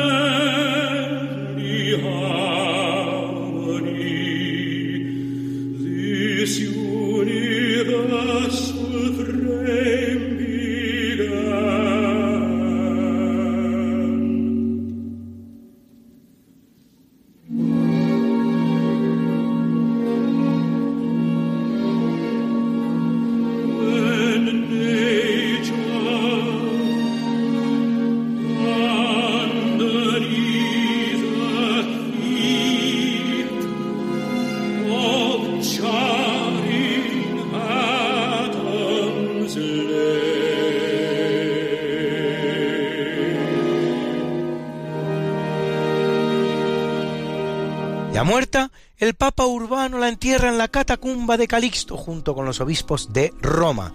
De hecho, el arqueólogo Giovanni Battista de Rossi hallará su sepulcro vacío entre el de los papas de dichas catacumbas y con ellos unos frescos en los que la santa aparece ricamente vestida junto al propio Papa Urbano. De ahí sus restos son trasladados a la catacumba de Pretextato, para salvarlos de los saqueos de los bárbaros que irrumpen en Roma. A principios del siglo IX, el Papa Pascual I ordena su traslado a la iglesia de Santa Cecilia, junto a las reliquias de Valeriano, Tiburcio y Máximo, y las de los papas Urbano y Lucio. En 1599, el cardenal Paolo Emilio Sfondrati, sobrino del Papa Gregorio XIV, ordena la reapertura de la tumba, encontrando el cuerpo de la santa incorrupto. Para conmemorar el acontecimiento, el cardenal encarga a Stefano Maderno la realización de una escultura reproduciendo la postura en la que es hallado el cuerpo de la santa, y el escultor realiza la que es probablemente su obra cumbre, una estatua de mármol para cuya sola visita valdría la pena todo un viaje a la ciudad eterna, que es también una ciudad inacabable que nunca se termina de visitar. En una capilla lateral se muestran los restos del baño en que, según las actas, Cecilia fue llevada al martirio. En las últimas excavaciones efectuadas a finales del siglo XIX por el cardenal Rampolla Bajo la iglesia se descubren restos de edificios romanos y un baptisterio, construyéndose una capilla subterránea que es al día de hoy visitable.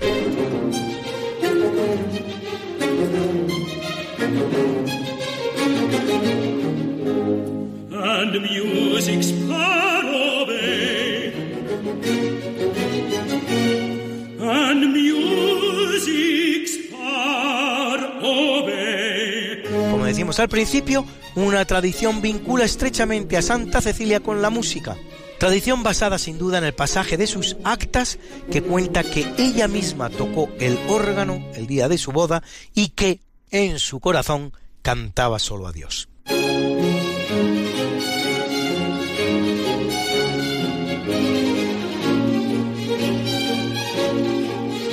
Partir del siglo XIV su iconografía comienza a incorporar un órgano.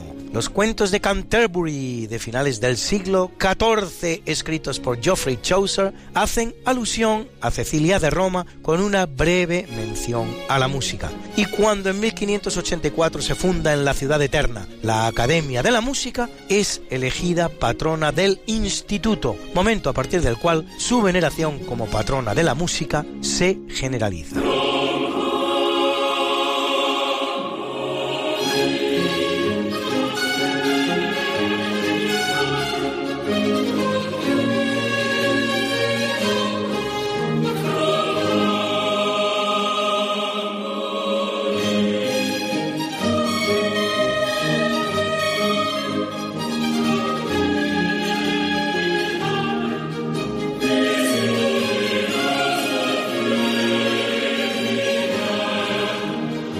1683 la Sociedad Musical de Londres funda el Festival Anual del Día de Santa Cecilia, donde hasta hoy siguen participando los más grandes compositores y poetas británicos. Precisamente para el primer festival, Henry Purcell compondrá en el siglo XVII la oda Laudate Ceciliam, a la que seguirán el Welcome to All the Pleasures, el Raise, Raise the Voice y el Hail Bright Cecilia, todas ellas dedicadas a la santa. En 1736, apenas cuatro años antes de componer El Mesías, Händel le dedica la Oda para el Día de Santa Cecilia, que están, por cierto, ustedes escuchando. En el 19, Charles Gounod compone una Mes solennelle de Sainte Cécile. Y ya en el siglo XX, Benjamin Britten, nacido por cierto el Día de la Santa, le compone el himno al Día de Santa Cecilia. Por cierto que también el día de Santa Cecilia, pero en 1901, nace el gran compositor español Joaquín Rodrigo, ciego además desde los tres años. Como el de los ciegos, según algunos, es también patrona Santa Cecilia, por la sencilla razón de no significar su nombre otra cosa que precisamente cieguecita, Chechilia cieguecita. Si bien en general se tiene por patrona de los que no pueden ver, a Santa Lucía de Siracusa. En honor a Santa Cecilia, un importante movimiento de renovación de la música sacra católica de finales del siglo XIX recibe el nombre de cecilianismo.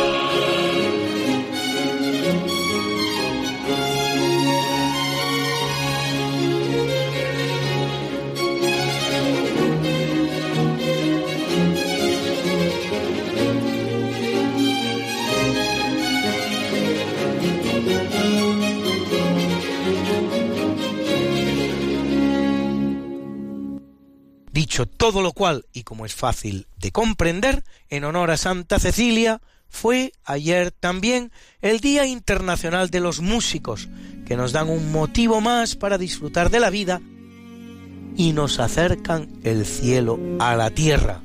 Razones sobradas para de todo corazón felicitar desde aquí a cuantos de una manera u otra dedican su vida o parte de ella a la música.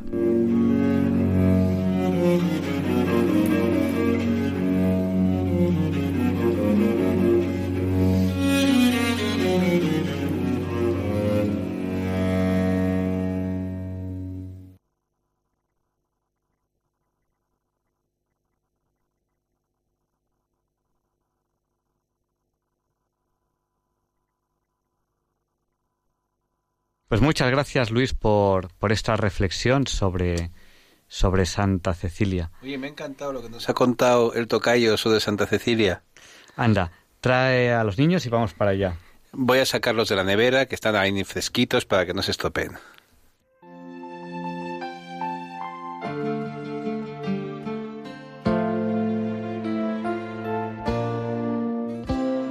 Que canten los niños que alcen la voz que hagan al mundo escuchar, que unan sus voces y lleguen al sol, en ellos está la verdad.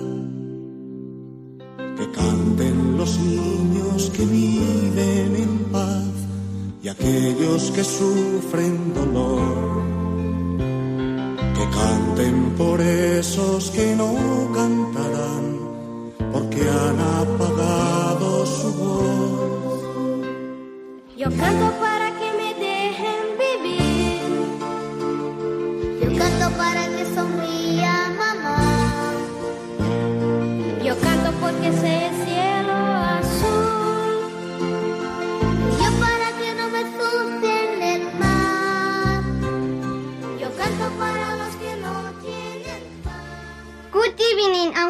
the section Preguntas sencillas a conceptos complejos. In this program, Diálogos con la ciencia. En Radio María, Spain with the Kids. Good evening, Balduino. How old are you? I am 12 years old. Balduino tiene 12 años. ¿Qué quieres preguntar esta noche a Diálogos con la Ciencia? Eh, por, yo no mando de un videojuego o las cajitas estas que insertas una moneda y empiezas a jugar. ¿Cómo es posible que se pueda programar para que tú con el mando puedas mover a tu jugador? Bueno, eh, a ver, la programación ha evolucionado mucho desde el principio. Eh, cuando yo era pequeñito, yo programaba unas calculadoras en un lenguaje que se llamaba polaco inverso. Esa calculadora tiene una cosa, es que cuando la apagabas se borraba el programa. Entonces había que encenderla, hacer el programa, usarlo, te tenías que apuntarse a casa como lo hacías y cuando la apagabas se borraba el programa. Eh, esto ha evolucionado mucho. Ahora hay lo que se llama los niveles de programación. El polaco inverso, si alguna persona que sabe programar bien en polaco inverso luego puede llamarnos a la radio y contárnoslo. El polaco inverso era parecido... Pues hay uno que se llama quiero que, que programa o no sé cuántos videojuegos. Bueno, el polaco inverso era parecido a lo que se llamaba el código máquina. El código máquina era prácticamente eh, manejar el microprocesador con instrucciones de unos y ceros, pero en vez de ser así, era con unas instrucciones muy básicas. Hoy en día los lenguajes de programación han evolucionado mucho. Entonces lo que hay son como distintas capas de programación que se llama. Es decir, existe el código máquina que interacciona directamente con el microprocesador, una capa que es el sistema operativo, otra capa y como muchas capas y al final hay unos lenguajes de programación que generalmente son programas combinados en C, ahora se llaman el C, C++, C++, que se, que se dice, o en Java, ¿vale? Java es un, lenguaje de programación que se usa mucho hoy en día. Eh, el que ahora mismo quiera un trabajo, aprende a programar en Java y ya tiene trabajo, porque hoy en día se demandan mucho los, los trabajos como programadores en Java. Entonces, en esos lenguajes de programación hay instrucciones que dicen, son condicionales. If, si ocurre esto, y entonces, ¿qué puede ocurrir? Pues, por ejemplo, los mandos de videojuegos más básicos son eh, si está para arriba, o está en el centro, o está para abajo, o está a un lado, o está en el otro, ¿no? Entonces, esos son los más básicos. Entonces, si ocurre esto, tómese tal acción. Si ocurre sí, lo otro, tómese tal el acción. Batman toca el fantasmita que ponga la pantallita de Game Over. Sí, pero, pero eh, antes que eso es... Eh, tú me has preguntado por cómo, cómo se, se, detecta si mueve el mando. Bueno, pues es un condicional para el mando. Son parecidos a los condicionales que, el, que el, del teclado. Lo que ocurre es que los condicionales del teclado, el teclado generalmente es...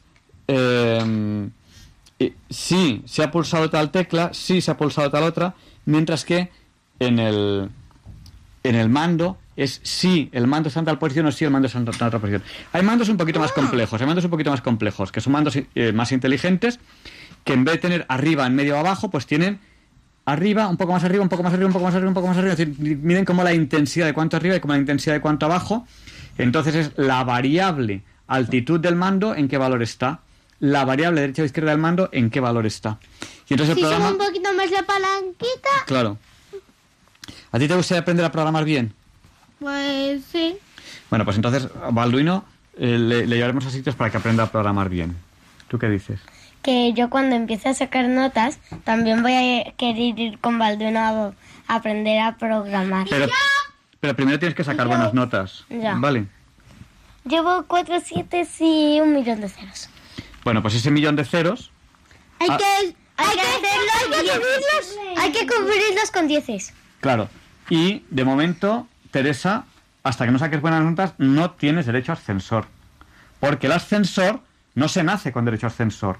El derecho ascensor se gana. Así, entonces, ¿por qué cuando iba en el carrito metías el carrito en el ascensor? Era básicamente como ir en el ascensor. Por el, porque, por el carrito, no por ti. Sus voces y lleguen al sol, en ellos está la verdad. Que canten los niños que viven en paz y aquellos que sufren dolor. Esos que no cantarán, porque han apagado su voz. Canto porque sea verde el jardín.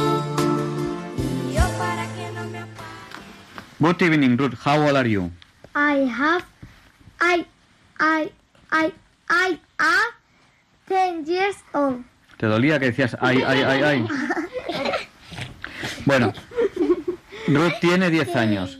¿Qué quieres preguntar esta noche a Diálogos con la Ciencia? Que, a ver, si te miras, si te pinchas, si te haces una herida o algo y te sale sangre, si lo miras con un microscopio, puedes llegar a ver la formación de lo que hacen las plaquetas.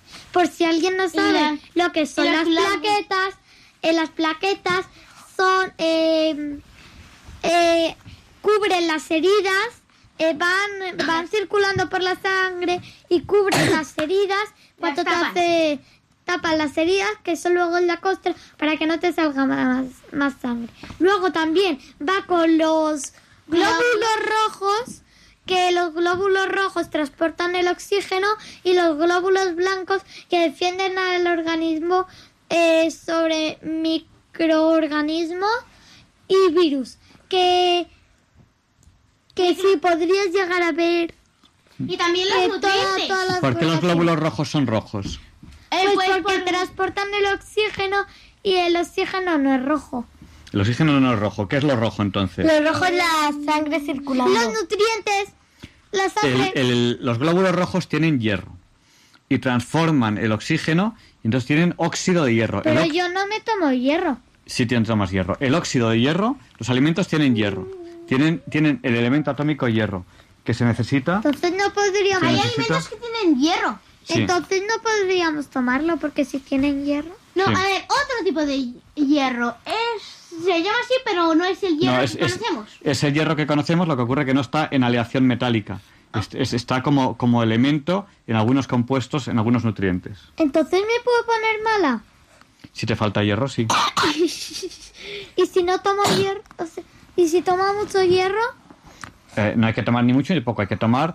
Por eso es importante una dieta variada y Pero equilibrada. ¿cómo sabes que un, que un alimento tiene hierro o no? Porque hay gente que lo ha estudiado y hay gente que dice cuánto hierro tienen los alimentos, porque ellos lo han estudiado. Igual las hamburguesas tienen hierro, las del McDonald's. Eh, la carne, en general, tiene hierro porque Pues una la carne información, la del en el McDonald's es más saludable la hamburguesa que la ensalada César que vendan allí. No, todo, todo es saludable. Hay que tomar un poquito de todo. No, a ver, pero es más saludable A la ver. hamburguesa de allí que la en hamburguesa. general, en general la carne tiene, tiene más nutrientes, pero no se puede, no se debe vivir solo de carne.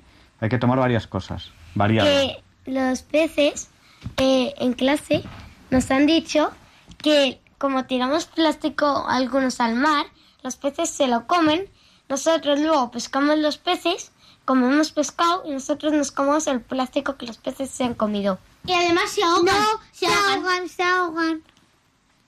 Sí, vamos a ver. La contaminación en general se añade a toda la cadena alimenticia. Pero eso qué tiene que y a, ver. y a nosotros también. Pero bueno, vamos a responder a la, a la pregunta de Ruth. Si en la sangre se puede ver con un microscopio los elementos de la sangre. A ver, fundamentalmente hay dos tipos de microscopios. El microscopio óptico, que es un microscopio que generalmente es de transmisión, se coloca una luz que atraviesa No, la muestra, que atraviesa la muestra y que con unas lentes se ve, que es suficiente para ver, por ejemplo, los glóbulos rojos y tal, pues es suficiente. Y luego Pero a ver, en el libro de naturales ponía los glóbulos rojos como un círculo de rojo, como una pastilla roja. Eso, se ve con, eso se ve con el microscopio óptico. Sin embargo, cuando se necesita más, res- más resolución, por ejemplo, se quiere ver qué hay dentro de las células, qué hay dentro de los glóbulos rojos, qué hay dentro de las mitocondrias, pues entonces se necesita un microscopio con eh, que lo que atraviesa la muestra sea más fino que la luz. La luz tiene una longitud de onda y con esa longitud, que esa oscilación que tiene, pues con- eh, no puede medir nada, no puede medir nada más pequeño que esa longitud. Entonces, eh, entonces se necesita algo entre comillas más fino que la luz, con menos longitud de onda. Entonces, por ejemplo, está el microscopio electrónico. Microscopio electrónico Sí, hay de dos tipos. De, se- tra- de transmisión, que es lo mismo que el de la luz, pero en vez de ser un chorro de luz, es un chorro de electrones, que es más fino, que, el- que es más fino porque la longitud de onda es muchísimo menor. Y ahí, y ahí lo que ocurre es que el microscopio electrónico, para que los electrones puedan estar eh, viajando, necesita que no haya aire. Entonces, para que no haya aire hay que hacer el vacío. Entonces, al hacer, al hacer- pueden al hacer el vacío, al hacer el vacío, to- todos los fluidos se evaporan, se evaporan. Y por lo tanto la muestra tiene que estar muerta. Entonces lo que se hace es un ultramicrotomo, que se llama, que es una muestra muy, muy finita. Y con microscopio electrónico de transmisión se puede ver eso, se puede ver el interior de los glóbulos rojos, etcétera. Y luego también existe el microscopio electrónico de reflexión, de reflexión, que es para reflectar. Por ejemplo, los, los cristales, los cristales minerales microscópicos, el mismo cristalito de sal que te echas en la comida, eh, los más pequeñitos de todos, los que serían como un polvo que no se, ve, no se ve la forma de cristal, esos se ven perfectamente en el microscopio electrónico de barrido, el MEP, que se llama.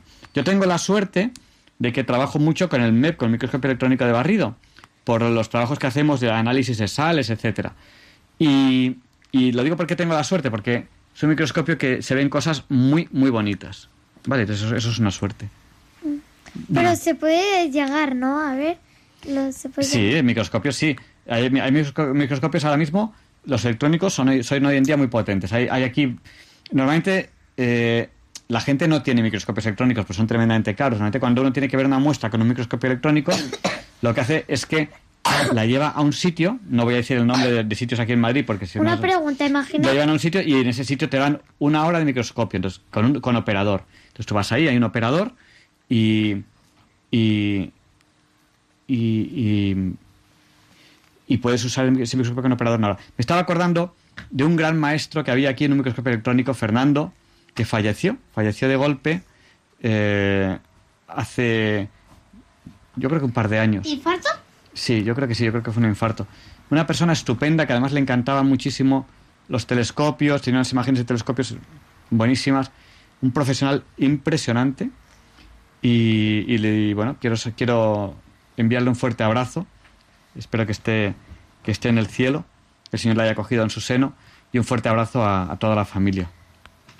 Mira, pero una pregunta. Dime. Imagínate, tú con un microscopio miras, miras cuánto te sale sangre. Si tú haces una foto con tu teléfono, con lo que sea, bip, eh, la lente del microscopio se pueden llegar a ver sí, o no? Sí. Lo que ocurre es que normalmente lo que hay es que eh, hay como un cristalito que permite que la luz vaya hacia tu ojo o lo giras y va hacia la cámara. Entonces hay unas cámaras especiales que se colocan en el microscopio. Bueno, son cámaras, generalmente son cámaras normales con un adaptador al ocular. Y entonces, si va al ocular del ojo lo ves tú y si va al otro ocular sale en la cámara. O a veces se puede partir el rayo en dos con un espejo semirrefractante pero entonces pierdes algo de luz y la mitad de la luz va a la cámara y la mitad va a tu ojo. Pero normalmente hay un espejito que tú lo giras y va o a tu ojo o a la cámara. Entonces tú lo pones a tu ojo, ves lo que quieras ver, enfocas y todo eso, luego giras el cristalito, va a la cámara, haces la foto. ¿Vale? Vale.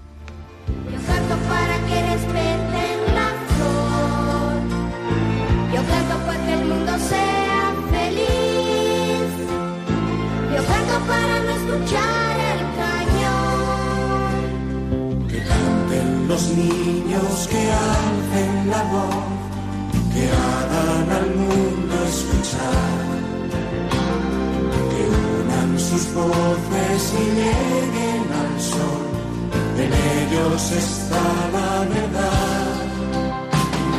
Que canten los niños que viven en paz y aquellos que sufren dolor. Good evening, Teresa. How old are you? I am eight years old. Teresa tiene ocho años. ¿Qué quieres preguntar esta noche a Diálogos con la Ciencia? ¿Cuántas veces late el, late el corazón eh, al día, al mes y al año? Bueno, uy, qué pregunta. Vamos a encender la calculadora. Entonces, vamos a suponer unos latidos en medio del corazón de 70 latidos, es decir, un número, 70 latidos por minuto. ¿Vale? Entonces, ¿cuántos minutos tiene ahora? 60. Pues son 70 por 60, 4.200 latidos a la hora. ¿Cuántas horas tiene el día? 24. Pues son eh, 100.800 latidos al día. ¿Al día? Sí. ¿Cuántos días tiene el año? 365. Pues a mí me dijeron que era... Pues son 36 millones 792.000 latidos al año. ¿Cuántos años vive una persona? 80. Pues son a lo largo de su vida. Más de 100. A lo largo de su vida son 2.943 millones 360.000 latidos. Y que el Señor nos permita disfrutar de todos ellos. Y luego que nos, acoja, que nos acoja en su seno. ¿Vale, Teresa? Vale. ¿Te han parecido buenos números? Sí, pero muy largos. Claro. Una máquina que no tiene que fallar el corazón y ni los pulmones. Vale, tienes que cuidarte, Teresa. Es el pulmón izquierdo el que no trabaja. ¿El tuyo? Sí. Hombre, si no trabajase te, estarías fatal. Tienes alguna una pequeña dificultad en el pulmón izquierdo, pero gracias a Dios estás mucho mejor. Te lo llevó el, doctor Sequeiros y ahora estás, ahora estás, gracias a Dios, mucho mejor. aquellos que sufren dolor,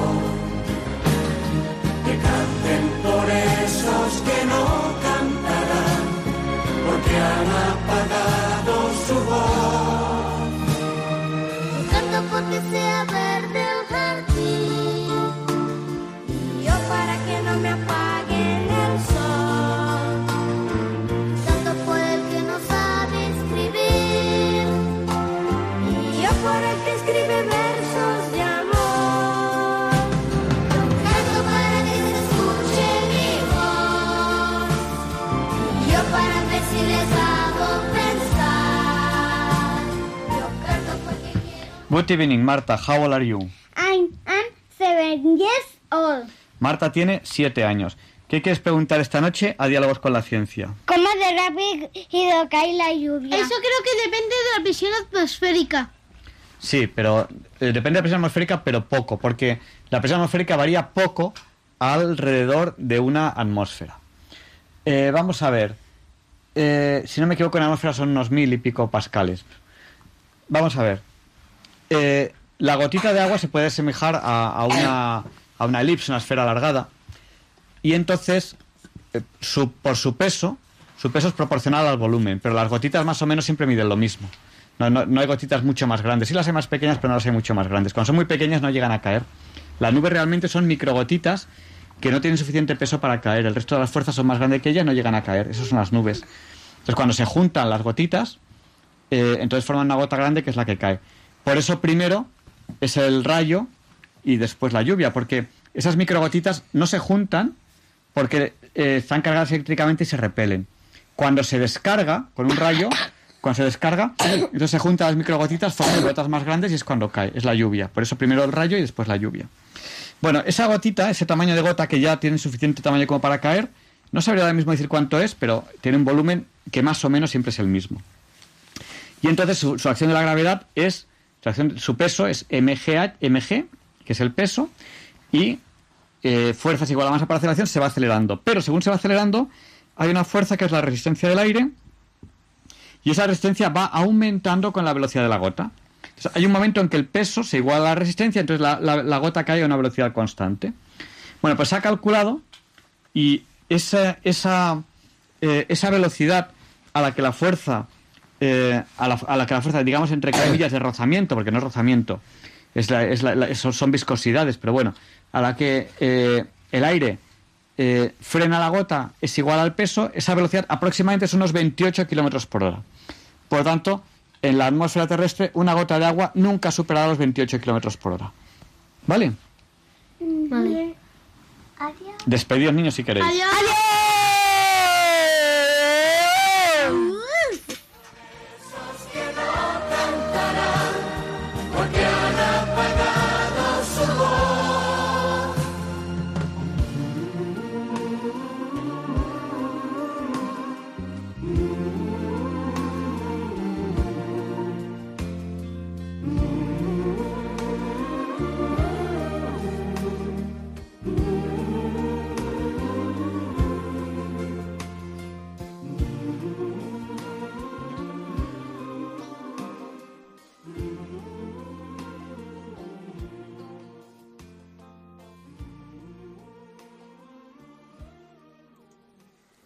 Y bueno, ya toca despedirnos. Luis, muchas gracias por, por habernos acompañado en el programa. Muchas gracias a los oyentes.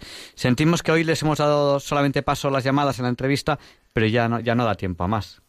No da tiempo más, pero de todos modos sabemos que ustedes mentalmente nos siguen llamando. Y le pedimos a Juan Pablo II que interceda por nosotros para que se nos libre del mal. Pondremos al acabar el programa al Padre nuestro de, de Juan Pablo II. Ahora les dejamos con el Catecismo de la Iglesia Católica, con Monseñor José Ignacio Munilla, al cual admiramos mucho, con esta oración, Señor, dame una voz como la de Monseñor Munilla y una sabiduría como la suya. Muchas gracias y hasta la semana que viene, si Dios quiere. No falten y si Dios quiere, aquí estaremos con ustedes. Tenemos que ir preparando el programa siguiente, Luis. Y será un programa interesantísimo y vamos a ver si conseguimos traernos a uno de los grandes, grandes expertos en España sobre cuidados paliativos. No, eh, ese es el siguiente. Ah. Eh, el que viene en principio íbamos a hablar de Alzheimer. ¿Qué me dices? Sí, sí. Primero uno de Alzheimer y luego otro de, cuidados paliativos. ¿Sabes que se han hecho unos tales avances en el tema del Alzheimer que probablemente a ti y a ti ya no nos pille? Espero que no, espero que no.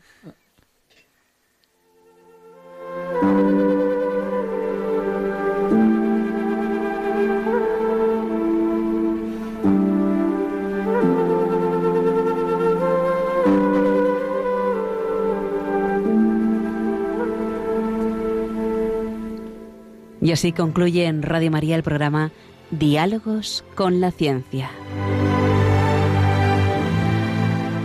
Dirigido por Javier Ángel Ramírez.